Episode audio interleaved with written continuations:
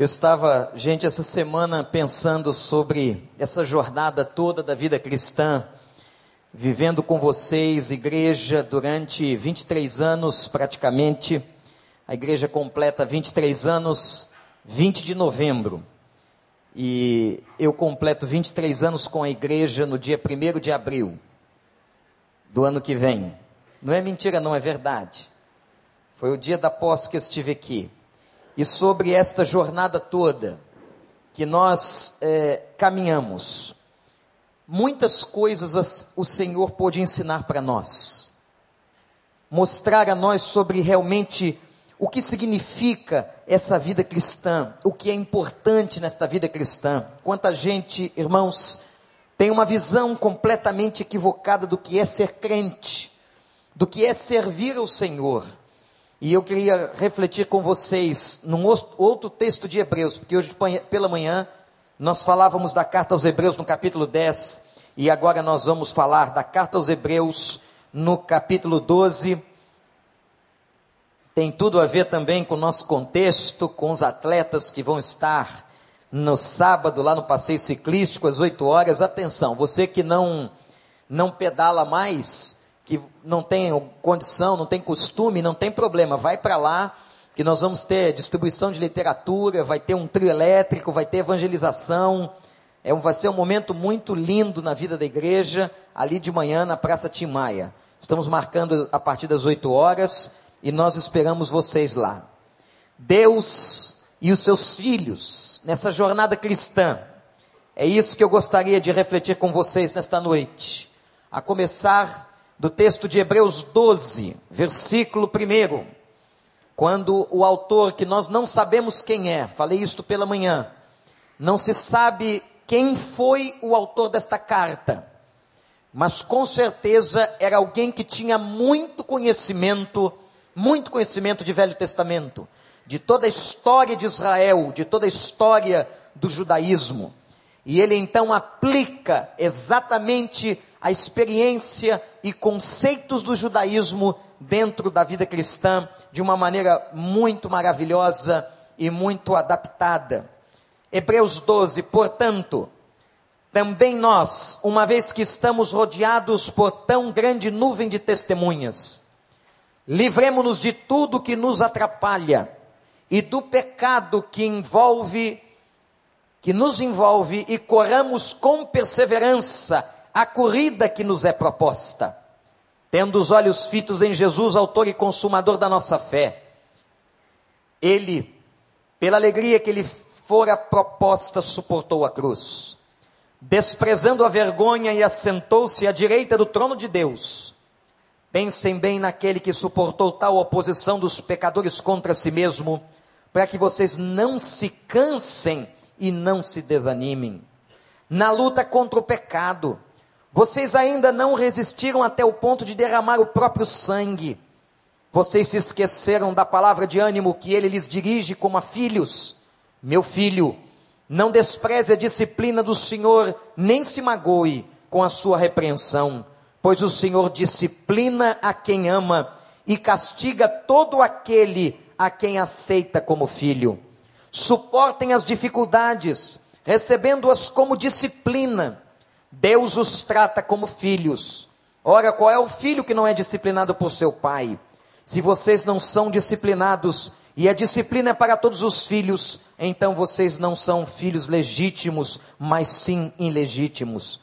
Além disso, tínhamos pais humanos que nos disciplinavam e nós os respeitávamos. Quanto mais devemos submeter-nos ao Pai dos Espíritos para assim vivermos. Nossos pais nos disciplinavam por curto período, segundo lhes parecia melhor, mas Deus nos disciplina para o nosso bem, para que participemos da sua santidade. Nenhuma disciplina parece ser motivo de alegria no momento, mas sim de tristeza. Mais tarde, porém, produz fruto de justiça e paz para aqueles que por ela foram exercitados.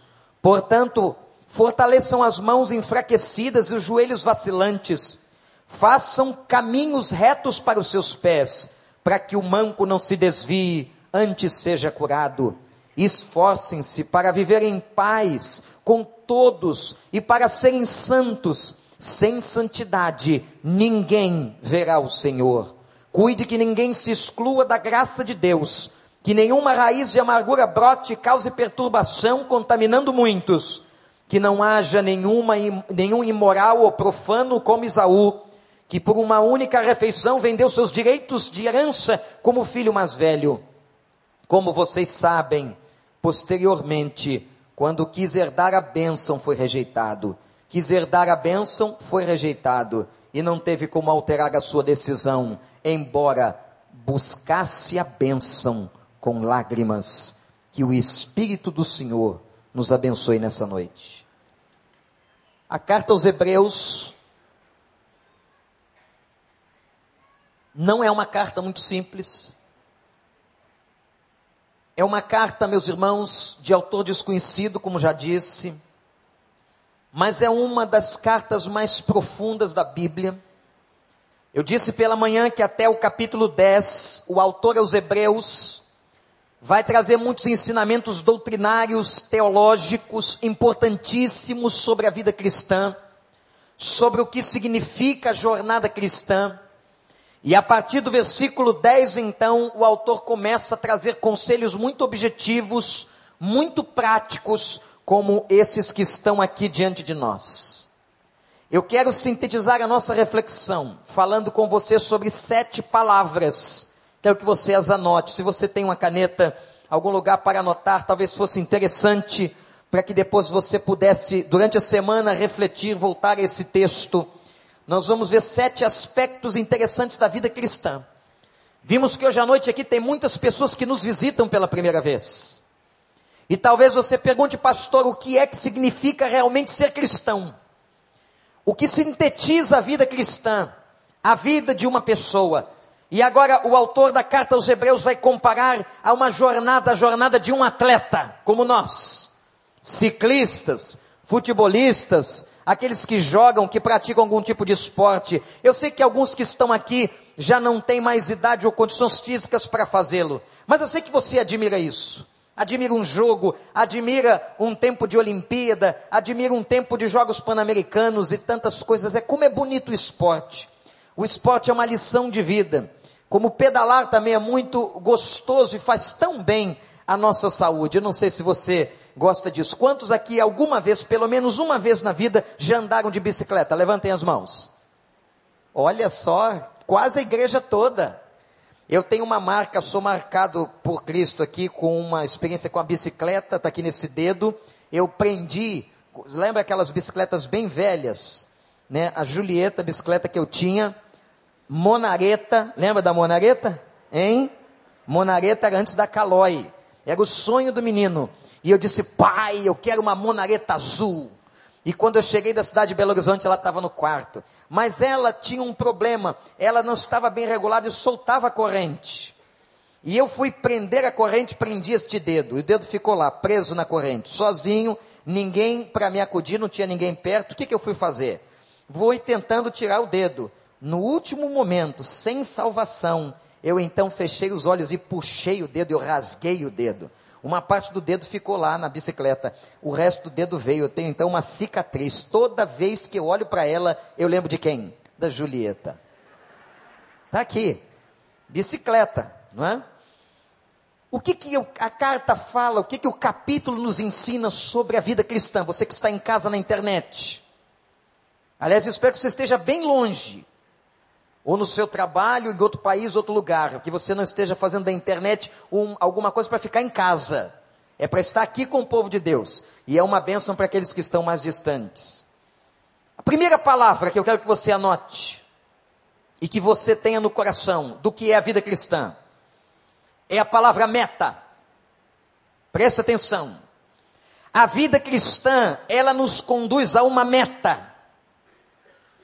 Há um destino, há um lugar para o qual nós estamos indo. Nós não estamos vivendo aqui em vão. E mais, aquele que está em Cristo e nova criatura é, as coisas velhas já passaram e tudo se fez novo. Nós temos um alvo.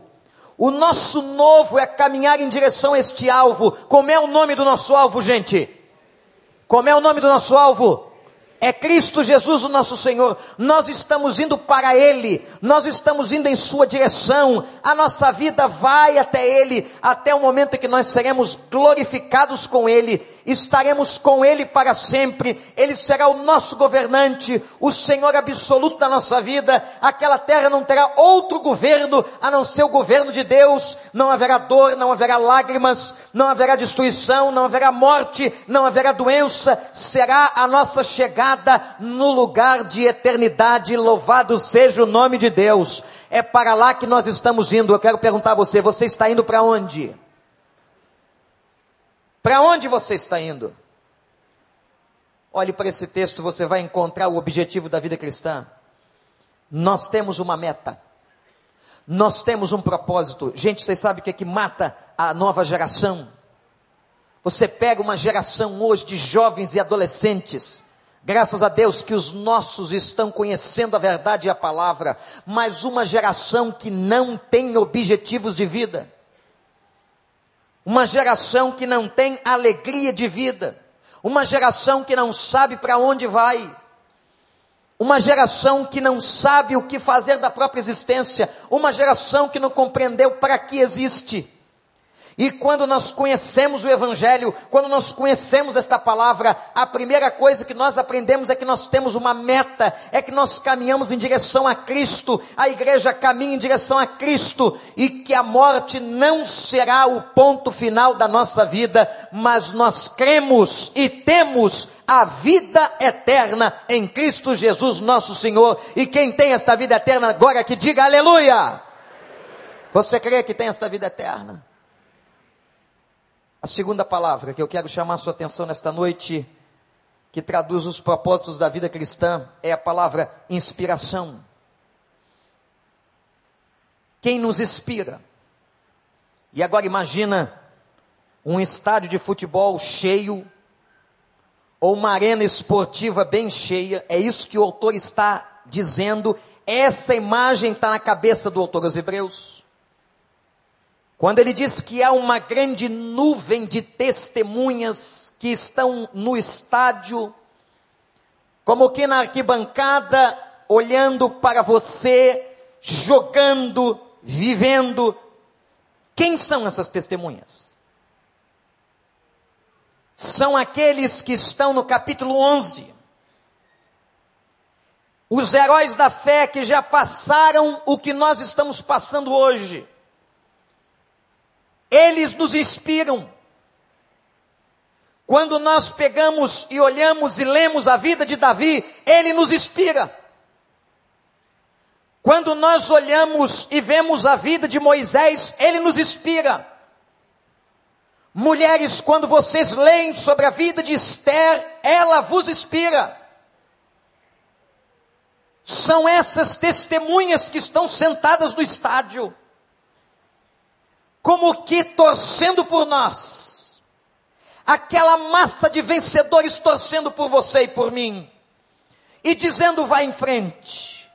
Não é fácil estar na arena do jogo, não é fácil estar rodeado de uma massa, mas o interessante, meus irmãos e minhas irmãs, que a massa que está no estádio, não é uma massa dividida, não é uma massa em que metade é contra e metade é a favor. A massa que está no estádio é de vencedores, torcendo todos eles por você, para que você vá em frente, como eles estivessem dizendo: olhem para nós, nós também passamos no passado muitas lutas, muitas dificuldades, mas nós vencemos em Cristo Jesus e vocês também vão chegar lá. Nós, a nossa vida precisa ser para a sua vida uma inspiração.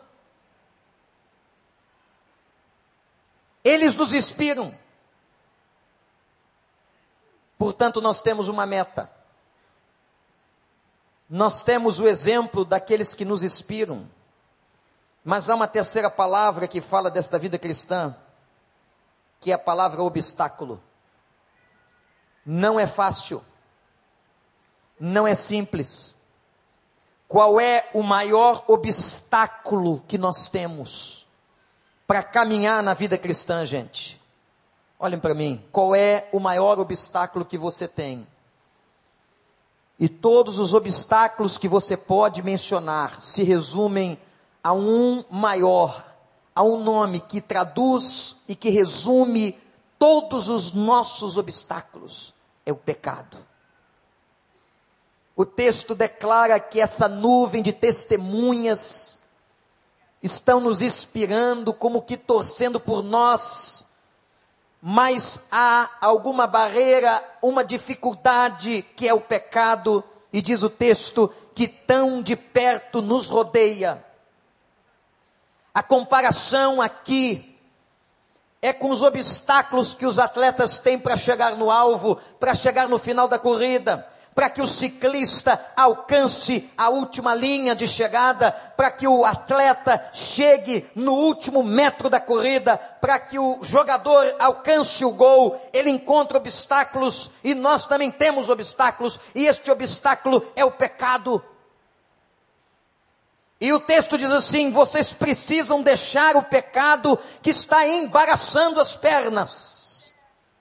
A palavra embaraço aqui traz a ideia de um, uma corda que é passada nas pernas da gente. O pecado faz isso, irmãos. O pecado vai nos enrolando, aí vem a palavra etimológica enrolar, e vai fechando você, e vai aprisionando você, e vai fazendo você refém, e quando você se dá conta, você está completa e absolutamente inerte, parado, sem conseguir caminhar, sem conseguir andar, o pecado destrói sua vida.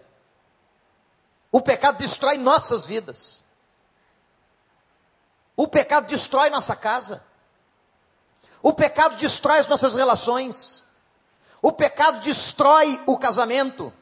O pecado destrói sua vida profissional. O pecado destrói o seu futuro. O pecado destrói os seus planos. O pecado é o embaraço de um corredor para que ele não chegue até o final da corrida. Quanta gente é derrotada no meio do caminho porque se embaraçou com os negócios dessa vida, com os pecados dessa vida, com os problemas desta vida. O pecado que vem atormentando o seu coração. Você pergunta assim, mas pastor, como que nós vamos nos livrar disso? Pecado e desobediência Pecado é a gente fazer alguma coisa que não agradou o coração de Deus, como é que a gente se livra? Parece que nós nascemos com um gen espiritual do mal, do pecado dentro de nós. A criancinha, ainda pequenina, ainda novinha, já demonstra suas características de pecadora já também tem a sua, o seu egoísmo, as suas ambições, também agressiva, também reativa, também desafiando o seu pai, também se comportando de uma maneira inadequada. Desde criança, nós percebemos o quanto todos nós nascemos com esse gene. E sabemos que o salário do pecado é a morte. E como é que a gente se liberta disso, pastor? Como é que a gente deixa esse pecado que nos de perto, que de perto nos rodeia e vai embaraçando a nossa vida, eu quero que você guarde o que eu vou dizer aqui. Olhe para mim. Não é com religião, não é frequentando igreja, não é tendo uma Bíblia na sua casa, não é sabendo orar. Você só consegue se desvencilhar do pecado se você for lavado no sangue de Jesus Cristo, Cordeiro de Deus que tira o pecado do mundo. Somente se você passar pela porta de sangue, pelo portal de sangue, se você entrar neste caminho, se você for lavado pelo Senhor, e agora a carta aos Romanos capítulo 6 diz que acontece algo sobrenatural. Quando nós passamos pelo portal de sangue, quando nós entramos na porta que liberta, a porta do sangue do Cordeiro, nós então experimentamos liberdade, libertação. Eu digo, o Senhor Jesus: Conhecereis a verdade, e a verdade vos libertará. De novo, igreja, e conhecereis e a verdade. O que pode libertar o homem do pecado, da maldade, daquilo que o tem destruído, é o sangue de Jesus, que está na verdade do Senhor. É o sangue do Senhor que vai tirar você desta condição. O nosso obstáculo é esse, gente. A dificuldade maior de cada um de nós. Nós temos que estar vivendo debaixo deste sangue, debaixo dessas mãos de Deus. Não há outro caminho a não ser as mãos de Deus a não ser o Senhor, com a sua graça, com o seu amor, com a sua misericórdia, com a sua complacência, com a sua compaixão, aquelas mãos que foram estendidas e pregadas na cruz, agora tocando no seu coração, tocando na sua ferida, e a voz do Espírito Santo dizendo a você: Eu te amo e eu te quero, e quero sempre, sempre lavar você e libertar você de todos os pecados, e você agora é livre. Qual foi a primeira palavra? Quem está anotando aí me ajuda? Vamos lá, primeira palavra. Meta. A nossa meta é o quê? É Cristo Jesus. Segunda palavra. Quem é a nossa inspiração? As testemunhas, aqueles que já passaram pelo que nós passamos. Terceira palavra. Obstáculo. Qual é o nosso obstáculo? É o pecado. A quarta palavra é a palavra persistência o verbo persistir. Eu quero dizer a você que você será convidado a desistir. Ao longo de 23 anos, eu vi muita gente crescer, eu vi muita gente se desenvolver na fé, eu vi muita gente para o seminário, eu vi muita gente ser ordenada ao ministério da palavra, eu vi muitos irmãos entrando nos mais diferentes ministérios da igreja. Eu vi muita gente nascendo e depois batizando, e depois crescendo, e depois casando, e depois indo para a obra missionária. Eu vi muito, meus irmãos, e continuarei vendo se Deus quiser, mas eu tenho visto muitos que desistiram, porque não persistem. Há uma parábola na Bíblia que fala que Satanás tem um trabalho, o trabalho de Satanás é tentar roubar a semente, é tentar roubar esta palavra do coração. Alguma coisa que você tem que fazer e precisa fazer é persistir. Persistir neste evangelho, persistir neste caminho, perseverança. Sabe o que é perseverança no atleta? Atenção Perseverança para o atleta é manter o ritmo. Ele vai manter o ritmo, mesmo quando as circunstâncias estão difíceis, mesmo quando o cansaço está chegando, ele precisa manter o ritmo. E alguns perdem a corrida por frações de segundos, porque não mantiveram o ritmo. Quantas vezes na vida nós perdemos o ritmo? Chegamos na nossa conversão, o ritmo está lá em cima. É vontade de louvar, é vontade de crescer, é vontade de aprender, é vontade de estar com o povo de Deus, é vontade de estar na igreja, mas daqui a pouco nós vamos perdendo o ritmo. Nós vamos perdendo a nossa persistência. Nós vamos desistindo. Nós vamos tirando o pé do acelerador. As pedaladas ficam mais frágeis. E de repente a gente percebe que nós estamos perdendo tempo na corrida. E nós estamos perdendo, olhe para mim, qualidade da corrida. Você precisa persistir. Haverá muita gente, ou muitas coisas acontecerão para fazer você desistir. Para fazer você não persistir mais. Lembre-se que o nosso alvo é Ele. A nossa meta é chegarmos lá. Vocês querem saber qual é a grande evidência de um crente verdadeiro? Aquele que permaneceu no caminho. Quando Jesus está ensinando a parábola de João 15, que ele fala da videira, ele fala da permanência. De muita gente que não permanece na videira que é Cristo. De muita gente que abandona a videira, de muita gente que desiste. O verdadeiro cristão, o verdadeiro crente, ele não abandona a videira.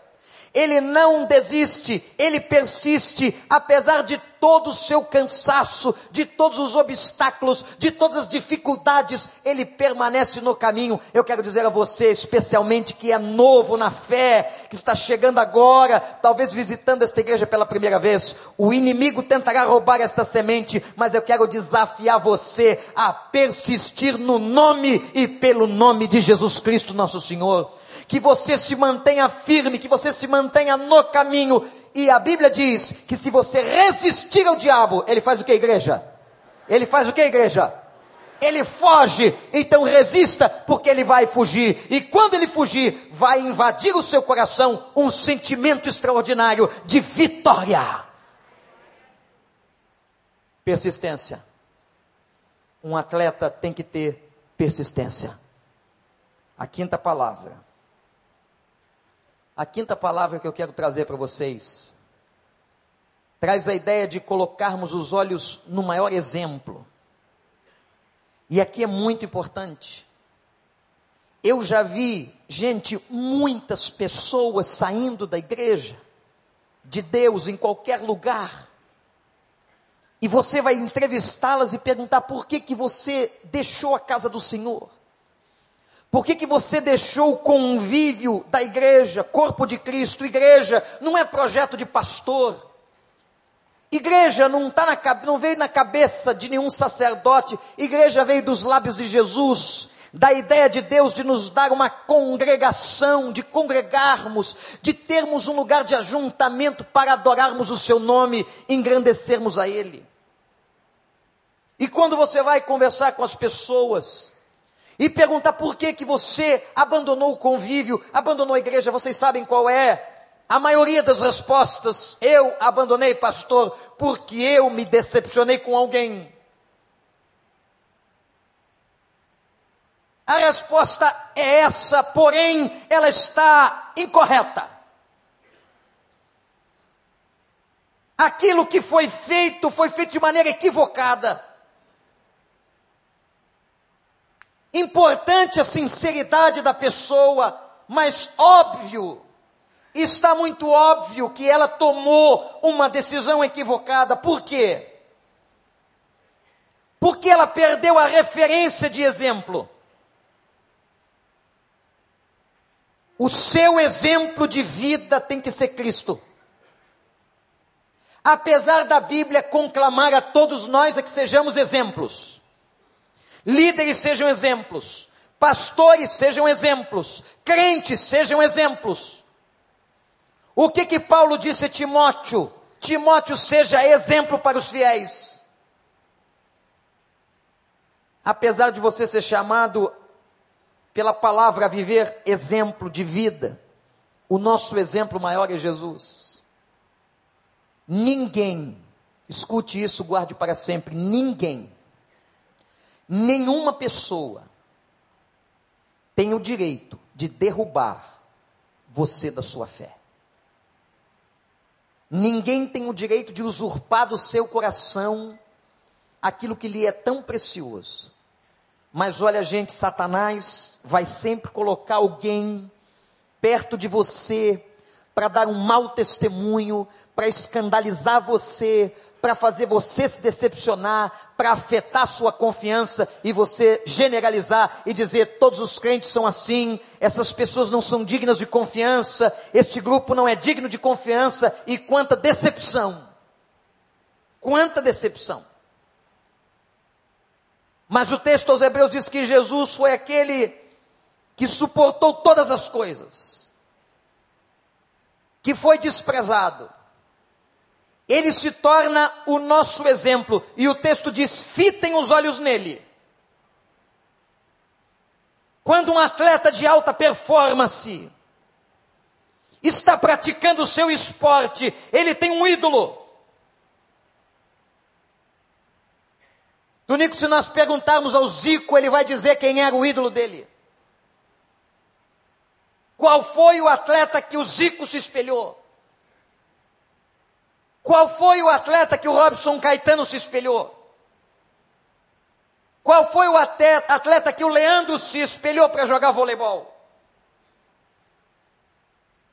E quando você pergunta isso a esses atletas de alta performance, eles tiveram alguém de alto padrão de rendimento. E o que a Bíblia diz para nós é que nós temos que ter alguém de alto padrão de rendimento, o exemplo para a sua vida, para a minha vida, meu irmão, minha irmã, é nós fitarmos os olhos em Jesus. Se você fitar os olhos em Jesus, você jamais abandonará a fé, os caminhos de Deus, a igreja do Senhor, por causa de decepção com pessoas. Sempre haverá na igreja gente que nos decepcionará. E sempre você tem que pensar assim: alguém já me decepcionou, mas talvez algum dia eu decepcionei alguém. E quanta gente tropeça da fé. A palavra escândalo no Novo Testamento é fazer o outro tropeçar. Jesus diz assim: ai daquele por que vem o tropeço. Este que faz o outro tropeçar é réu de juízo. Esse que faz uma pessoa se afastar que faz uma pessoa cair na fé, e tropeçar é isso, é cair da fé. Ele vai tratar com Deus. Aliás, a carta aos Hebreus fala muito de um Deus também de juízo, de justiça. E diz assim: é terrível cair nas mãos de um Deus vivo, um Deus que é amor, mas que também é justiça, mas que você tenha uma maturidade de vida cristã na sua jornada, em que você saiba que pode acontecer o que for. Quem quiser cruzar o seu caminho e lhe dar mau exemplo, lhe dar uma palavra difícil no estacionamento, lhe dar uma resposta atravessada no recriança, lhe dá uma palavra indevida nos corredores, dentro do templo ou lá no PG, não importa, mas que você se lembre: o meu exemplo de vida é Jesus de Nazaré, a Ele eu amo, a Ele eu sirvo e por Ele eu viverei.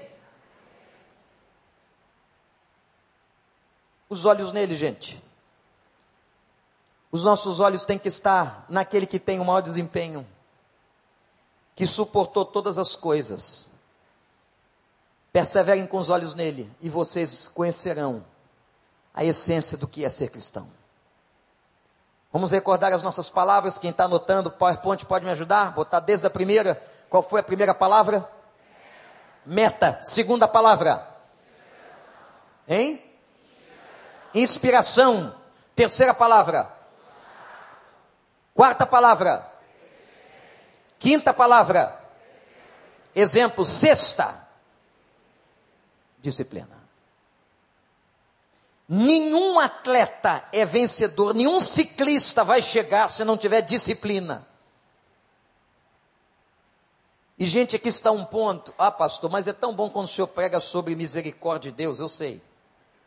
É tão bom quando o senhor fala que a gente recebe bênção, eu sei. A pregação mais gostosa de se ouvir é aquela pregação que fala das suas bênçãos. Lembra da caixinha de promessa? Quantos aqui se lembram da caixinha de promessa? A loja selecionou melhores versículos da Bíblia e colocou numa caixinha. Tem uma irmã que ama a caixinha até hoje. E ela diz, pastor, o senhor não critica a minha caixinha, ela já me abençoou tanto. Não estou criticando a sua caixinha. Mas você sabe que sempre que você puxa um versículo daquela caixinha, vem coisa boa. Agora experimenta, vamos tentar ver se a gente vende, fazer uma caixinha só com palavra de juízo ou de compromisso. Ninguém gosta. Ninguém gosta. Não é verdade? Tirar um versículo ali, foi Judas e se enforcou. O que, que isso tem a ver comigo, Senhor? O que, que isso tem a ver comigo? O texto fala de disciplina. Será que nós entendemos um Deus que é capaz de disciplinar os seus filhos por amor? Naquela época do Império Romano, os reis tinham o direito de exercer disciplina sobre os seus filhos, seus súditos. O autor da carta aos Hebreus cita, e eu quero que você leia em casa depois, Provérbios 3, que fala de disciplina. Há muitas maneiras que Deus nos disciplina nessa jornada. Nesses 23 anos de igreja, fomos disciplinados por Deus de muitas maneiras. Durante a minha vida cristã, durante a sua vida cristã, você foi disciplinado e continuará sendo. Porque a disciplina é o aperfeiçoamento de Deus. A disciplina é método pedagógico do Espírito Santo. E agora talvez venha uma palavra que você não gostaria de ouvir, mas que é verdade, porque é bíblica. A maior parte das disciplinas de Deus com as nossas vidas é através das aflições é através das crises, das perseguições. Deus deixa. Porque, Senhor, que o Senhor deixou, Ele deixa. Acho interessante naquele momento que Davi sai do palácio vai para o deserto. Foi traído pelo próprio filho. Traição já dói, seja de quem for, mas traição do filho deve ser algo terrível. Ele foge para o deserto e aparece um homem que sobe por cima de um barranco naquela terra árida e seca e começa a atirar pedra em Davi e amaldiçoar o rei que fugia. O rei estava humilhado, desonrado, traído, cansado, no deserto, fugiu, longe do seu povo, longe do seu reino, e ainda tem um homem que sobe na montanha, lhe taca pedra na cabeça, lhe começa a falar palavra de maldição, e os caras que estavam com Davi se irritam e dizem: Rei, deixa que nós vamos agora tu se dá e acabar com ele. Davi disse: Não. Talvez todos eles tivessem olhado para o rei como ele está apedrejando o Senhor, autoridade de Israel, ele está lhe amaldiçoando. Davi disse: Não. Pode ser que este homem está fazendo isso da parte do Senhor. Sabe o que Davi entendeu ali, gente? que Simei podia ser agente da disciplina de Deus na sua vida. Que momento espetacular, e não é à toa que Davi é homem segundo o coração de Deus, de maturidade espiritual. Você sofrendo, você sendo perseguido, você sendo atacado, e ainda dizer, quem sabe, eu estou passando por isso porque Deus quer me ensinar alguma coisa. Só para terminar essa história, Absalão é morto, Davi volta, e vocês sabem quem é que aparece na beira do riacho para pedir perdão? É Simei. O homem que tacava pedra chegou diante do rei e pediu misericórdia. E aí todos aqueles que estavam ali disse: agora ele morre, agora é hora dele morrer. Davi disse de novo: não. Eu vou usar de clemência e de amor com a vida deste homem. Quando Paulo recebeu um espinho na carne, orou tanto a Deus: Pai, tira esse espinho Tira, Senhor. Paulo diz que era um espinho que vinha de Satanás, está no texto. Mensageiro do inferno. Mas que Deus deixou, e Paulo diz assim: Ele me esbofeteia, para que eu não me exalte. Olha a disciplina de Deus. Para que eu não tenha um coração soberbo, para que eu não cresça demais. Deus me deixou um espinho na carne, e quando eu clamei a Ele, Pai, tira o espinho, Ele virou-se para mim, diz Paulo, e respondeu: Meu filho, a minha graça te basta. Eu não vou tirar o espinho, eu vou te consolar. Imagina aquele homem Gente, o apóstolo Paulo, diz a Bíblia, foi ao terceiro céu. A gente não sabe nem onde fica o segundo. Dizem que o primeiro céu é o que a gente vê aqui. O segundo céu é o espaço. E o terceiro céu é o lugar do trono. Paulo disse: Eu fui ao terceiro céu. Imagina, besta do jeito que você é, indo ao terceiro céu. A gente, ser humano, é bobo com qualquer coisa. Compra uma porcaria de um carro um pouquinho melhor, mora numa casinha, no outro dia é pobre, lá não sei onde, vem morando. E fica todo bobo. A gente compra uma roupinha, né? Compra uma roupinha nos Estados Unidos. Qual é a sua bolsa? É Louis Vuitton. Como é que fala francês? Louis Vuitton. Imagina você chegando na igreja dizendo para a irmandade: Eu fui ao terceiro céu. Que nojo. A postura arrogante, não é? Quem que gosta de uma pessoa arrogante? Você foi aonde? Aí eu fui ali em Nova Iguaçu. Eu fui ao terceiro céu, cara. Você onde? Eu fui a Niterói. Eu fui ao terceiro céu. Aí Deus, para não deixar o cara se ensoberbecer, que ele sabia como ele era, ele crava um espinho nele e vai esbofetear todo dia. Aí quando Paulo queria se lembrar, eu fui ao terceiro céu, o espinho esbofeteava ele. Baixa a tua bola, Paulo. Isso é disciplina de Deus. Aí Paulo vai dizer assim: tendes muita alegria quando passardes por várias provações, porque a nossa fé está sendo provada, como que provada pelo fogo, até que alcancemos aquilo para o qual fomos chamados. A Bíblia diz que Deus disciplina os seus filhos. Você pode estar passando um sofrimento, uma dor hoje, ou até uma enfermidade, e pode ser disciplina do Senhor. Por que é que Deus deixou? Por que é que Deus deixou que isso acontecesse comigo? O Senhor era tão bonzinho. Eu sou dizimista, eu trabalho no Recriança, eu na recepção, eu faço isso, eu faço aquilo, eu canto no coro jovem, eu sou tão bom, Senhor, por que, que o Senhor deixou isso acontecer comigo? Vai acontecer. Ele vai permitir para que Ele possa nos aperfeiçoar o caráter. A disciplina de Deus trabalha o nosso caráter. E através das lutas, dos problemas, a gente não deixa a crista crescer.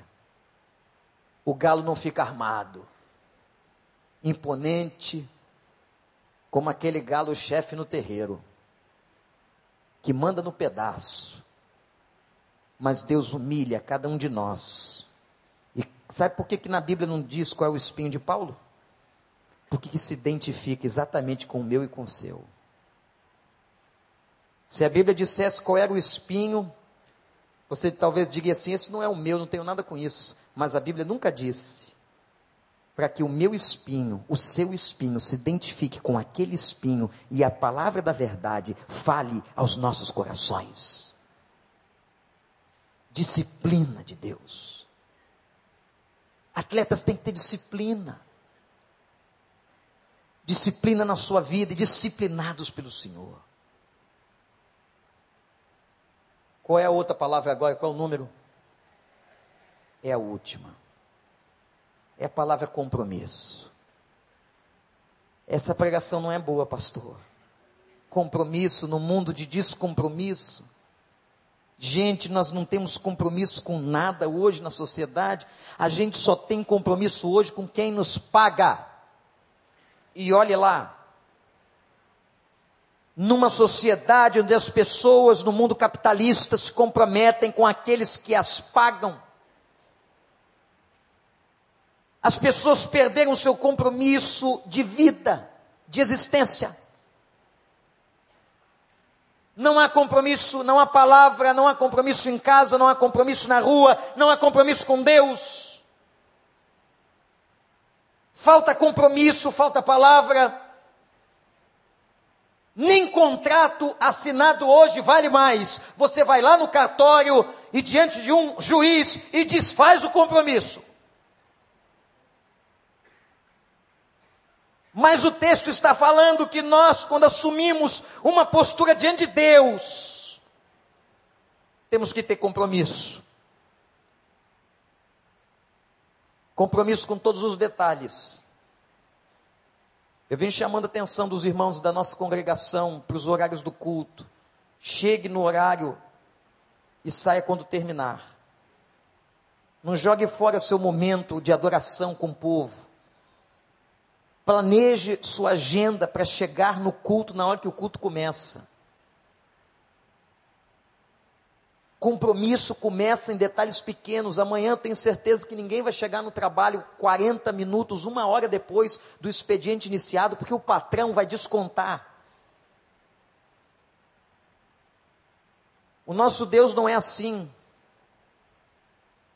E tem algumas coisas com compromisso aqui no texto muito interessantes eu quero chamar a sua atenção. Primeira, ele fala assim: levantem as mãos cansadas e os joelhos vacilantes. Quando vocês estiverem cansados, sobrecarregados, levantem os joelhos cansados, os joelhos vacilantes, as mãos que estão cansadas, continuem compromissados, não larguem o arado, façam a obra de Deus, estejam no Senhor, porque o vosso compromisso não é com homens, não é com pastores, não é com denominação, o vosso compromisso é com Ele. Outro aspecto do compromisso que o texto declara: façam caminhos direitos. Caminhos direitos. Aí o texto nos remete a ideia de a gente plantar bem. Nós estamos no tempo da colheita aqui na igreja, terminando o ano. Falamos dos quatro estágios da plantação. Estamos agora na colheita. Mas sabe o que a gente está colhendo agora no final do ano? Estamos colhendo muitas coisas que nós plantamos no início dele. Há um texto da palavra que diz assim: aquilo que o homem semear, ele vai ceifar. Talvez você hoje esteja colhendo coisas que você não gostaria de estar colhendo. Mas aí nós olhamos lá para trás na história da nossa vida, como é que o ano começou, como é que a história começou, e a gente vai entender o seguinte: eu plantei muita coisa que não devia ter plantado, e eu estou colhendo hoje. O interessante e presta atenção no que eu vou dizer aqui: nem tudo que a gente colhe foi a gente que plantou, mas tudo que a gente planta, a gente colhe. Eu vou repetir.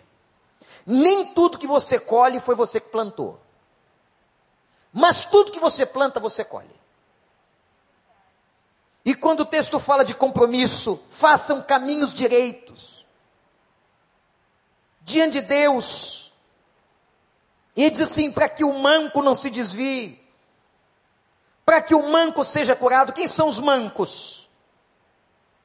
São aqueles que estão sucumbindo na fé, os, os que estão fracos, falhando. Outro compromisso que aparece no texto, além de que nós temos que levantar as mãos apesar do cansaço e continuar a jornada como atletas, além de fazer os caminhos direitos, o texto fala assim: sigam e persigam a paz. Gente, nós temos que fazer uma guerra para viver em paz. Eu quero conclamar a todos vocês a que façamos uma guerra Aqui nós lutemos bravamente para que haja paz, não se conforme com a briga, não se conforme com a discórdia, não se conforme com a destruição do seu contexto de vida, lute pela paz, a paz de Cristo, disse Paulo, seja o árbitro do teu coração, seja o árbitro no teu trabalho, seja o árbitro na tua casa, que a paz do Senhor seja verdade na sua vida persigam a paz. Tanta gente, quanta gente, meus irmãos e irmãs, que fica entrando nos conflitos, tem gente que entra em um, ele mal acabou, já começa o outro, parece que há uma patologia e a pessoa vive em confusão. E é patologia mesmo. É patologia pessoas que não têm acordo com a paz, não conseguem transmitir sorriso, não experimentam em momento nenhum alegria, elas estão sempre agitadas e confusas.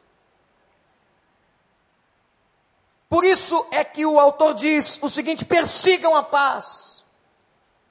Que seja esse um compromisso da sua vida. Que compromissos diferentes estão aqui, não é? Levantar as mãos cansadas, apesar do cansaço. Plantar bem. Perseguir a paz. Ele fala de outro aqui. Ele diz assim: sejam hagios, no grego, hagios, sejam santos. A nossa maneira de viver, nossa ética, nosso compromisso. Deus não está interessado em religiosos. Deus não está interessado em pessoas que só vêm à igreja e tudo que é dito ou pregado não é levado a termo na sua vida. Teve um dia que Deus disse: Eu estou cansado dos cultos de vocês. Eu estou cansado das solenidades.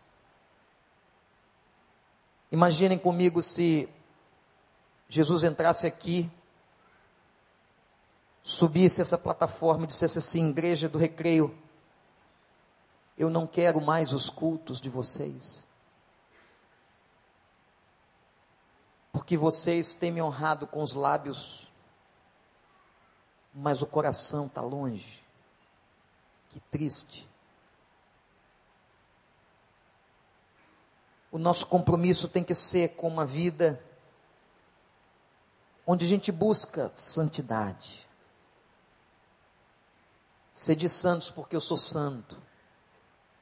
Sem santidade ninguém verá o Senhor. Às vezes nós somos assaltados com tantas notícias terríveis. Eu estava para fazer um casamento aqui ontem, uma pessoa entrou e veio procurar uma outra pessoa, dizendo: Pastor, eu soube que esta pessoa é daqui, mas pode não ser, talvez eu esteja confundindo a igreja, não conheço. Mas essa pessoa se descrente, ela me machucou muito, me espancou, me bateu eu fui à polícia. E você fica pensando assim, como como que uma pessoa que tem o espírito de Deus pode viver nessa guerra de sujeira? Como é que um crente pode se habituar em fazer negócio sujo toda semana?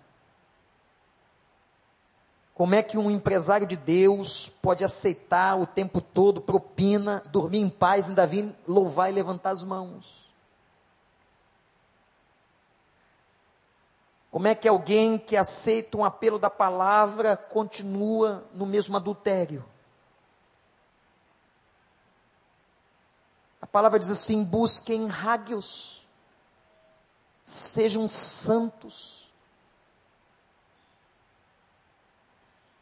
Deus está esperando uma postura de nós. Quando Jesus estava fazendo a última oração da vida dele, em João 17, ele diz: Pai, santifica-os na verdade. Jovens, santifiquem-se na verdade.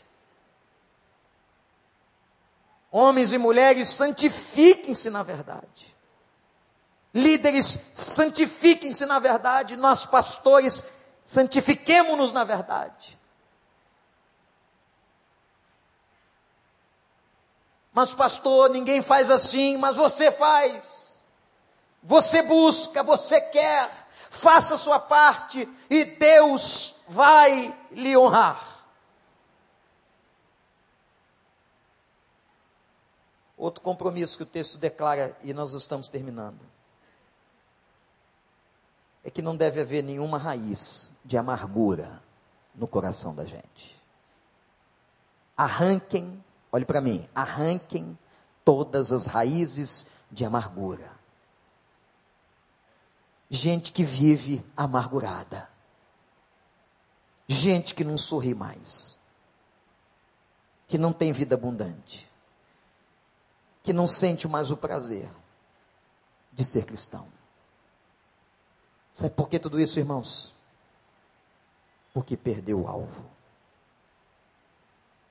Porque em vez de olhar para Cristo, olhou para os homens.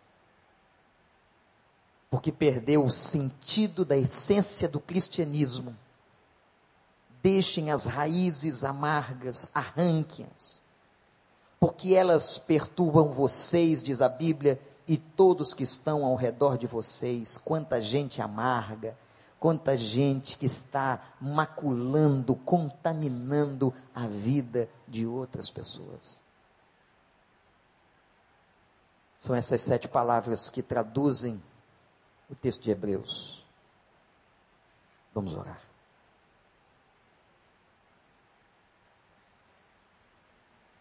Baixe a sua cabeça e tenha um momento com Deus agora. Talvez alguém que entrou nos visitando diga assim: Pastor, essa vida que eu quero para mim. Eu tenho buscado uma vida de santidade. Eu queria tanto. Eu quero dizer para você: só em Cristo. Tem um cântico, mito, que fala do primeiro amor. Eu queria que nós fizéssemos este esta revisão neste tempo de colheita, de aniversário da igreja que a gente está chegando. Esta palavra que ouvimos agora de Hebreus 12. Quem sabe você precisa, irmão irmã, retomar compromissos na sua vida com Deus. Quem sabe você precisa arrancar raízes de amargura. Quem sabe você se afastou da igreja porque você olhou para pessoas Quem sabe? Mas hoje é o dia do retorno, da volta, a ter um coração puro, limpo, a deixar cair agora as lágrimas do arrependimento, enquanto há tempo, porque não houve tempo para Esaú, diz o texto. Ele tentou buscar até com lágrimas, mas não conseguiu, porque já tinha vendido a primogenitura para o seu irmão, não dava tempo. Tem coisas na vida que não dão mais tempo. Mas hoje dá tempo para você. Hoje o Espírito está te chamando, filho, filha. Eu quero você mais perto, eu quero você mais santo. Eu quero você compromissado. Eu quero você mais junto. Eu quero você sem raiz de amargura no coração. Eu quero que você tenha aquela alegria que você tinha anos atrás quando você entrava na igreja. Eu quero que você tenha aquela alegria que você tinha ao servir ao Senhor. Eu quero restaurar isso em você. Eu quero que o meu espírito fazer esta obra.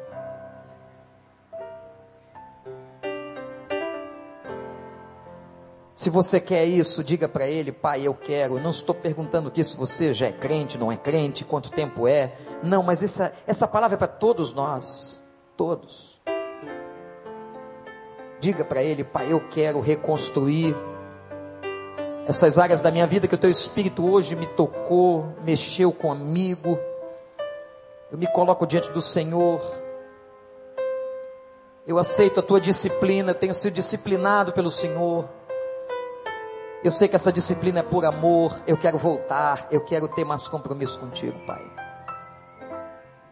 Ouve-nos, Senhor, nesta noite. Queria que você ficasse de pé agora. Que ninguém se movesse a não ser em direção a Deus. Fique de pé. Nós vamos cantar essa canção. Nós vamos projetar esta letra, esse cântico tão, tão forte. E eu queria que nós dessemos um passo de fé. Talvez tenha gente aqui com o joelho vacilante, com as mãos cansadas. O que, que é isso? Está cansado mesmo da vida cristã. Perdeu a alegria. Vem à igreja por vir. Não tem mais prazer. Se decepcionou com alguém. Mas que você coloque o coração dizendo: Senhor Pai, eu quero ser renovado. Eu quero ter prazer em te adorar e te amar. Se durante a nossa canção o Espírito tocou em você, não importa quanto seja, se tiver que ficar cheio aqui, que fique. Mas se o Espírito tocou em você, você quer dizer para Ele: Eu quero, Pai. Quero convidar você a vir aqui na frente, a gente vai orar junto aqui, em nome de Jesus. Enquanto cantamos, pode sair do seu lugar e vir. Você que está longe, você que reconhece o teu cansaço, Você quer assumir compromissos? Pode vir, em nome de Jesus. Isso, pode vir. Ninguém aqui tenha constrangimento por causa do outro, que você está olhando para Jesus. Vem refazer, vem pedir Ele para reanimar, para você voltar, para Ele restituir a alegria da sua salvação, para você rever alguns compromissos e pactos que foram quebrados. Venha, venha correndo. Se o Espírito do Senhor tocou, vem e diga: Pai, me arrependo. Vem, Senhor, me arrependo. Está faltando você aqui. Pode vir. Graças a Deus. Eu Vem. Graças a Deus. Você, homem, mulher, casal, jovem, adulto, vem. Você tem recebido forte disciplina. Você reconhece a mão de amor do Senhor sobre a tua vida. Vem. Vem diante dele. Vem com ousadia. Graças a Deus. Eu sei o quanto difícil esse apelo, mas o quanto é importante. Pode vir, pode chegar para cá. Vem. Lá de cima, Ronaldo. Quero, Senhor. Quero voltar ao início. Voltar ao início de tudo, encontrar-me contigo, Vem. Senhor. Você está esperando o que para vir? Vem. Ele está te chamando. Quero rever meus conceitos, Corramos valores. em direção ao alvo. Eu quero reconstruir. Vou regressar ao caminho. Vem. É contigo que o Espírito Santo está falando. Não resiste não. Pode vir. Em nome de Jesus de Nazaré. E diz agora para ele, Pai, me arrependo. Eu me arrependo.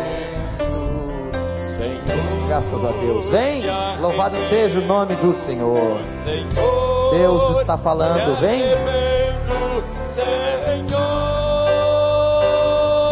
Eu. Quero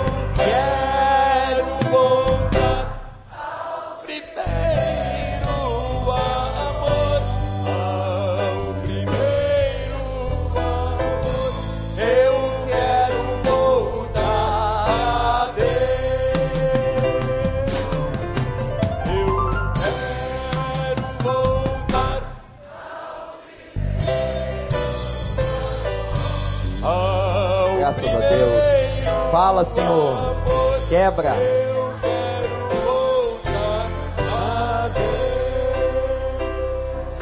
Senhor Deus, louvado seja o teu nome por esta noite, Pai. Nós queremos te agradecer as tuas disciplinas, te agradecer a tua palavra de amor. O Senhor nos deu uma vida, nos deu um alvo. Quantas vezes nós, embaraçados com o pecado, não corremos a carreira que nos está proposta. Pai, liberta agora, Senhor. Traz libertação a estes filhos e filhas que estão aqui, arrependidos e querendo voltar aos pés, ao caminho, ao início. Restaura neles a alegria da salvação. Restaura neles, ó Pai, o amor à tua obra. Restaura neles a visão do reino que nunca mais abandone este caminho, Senhor. Que arranque agora do coração deles toda a raiz de amargura. Que liberte e quebre todos os pecados, liberte de todas as obras do inferno. E que essas pessoas estejam novas na tua presença e sejam revigoradas pelo teu espírito.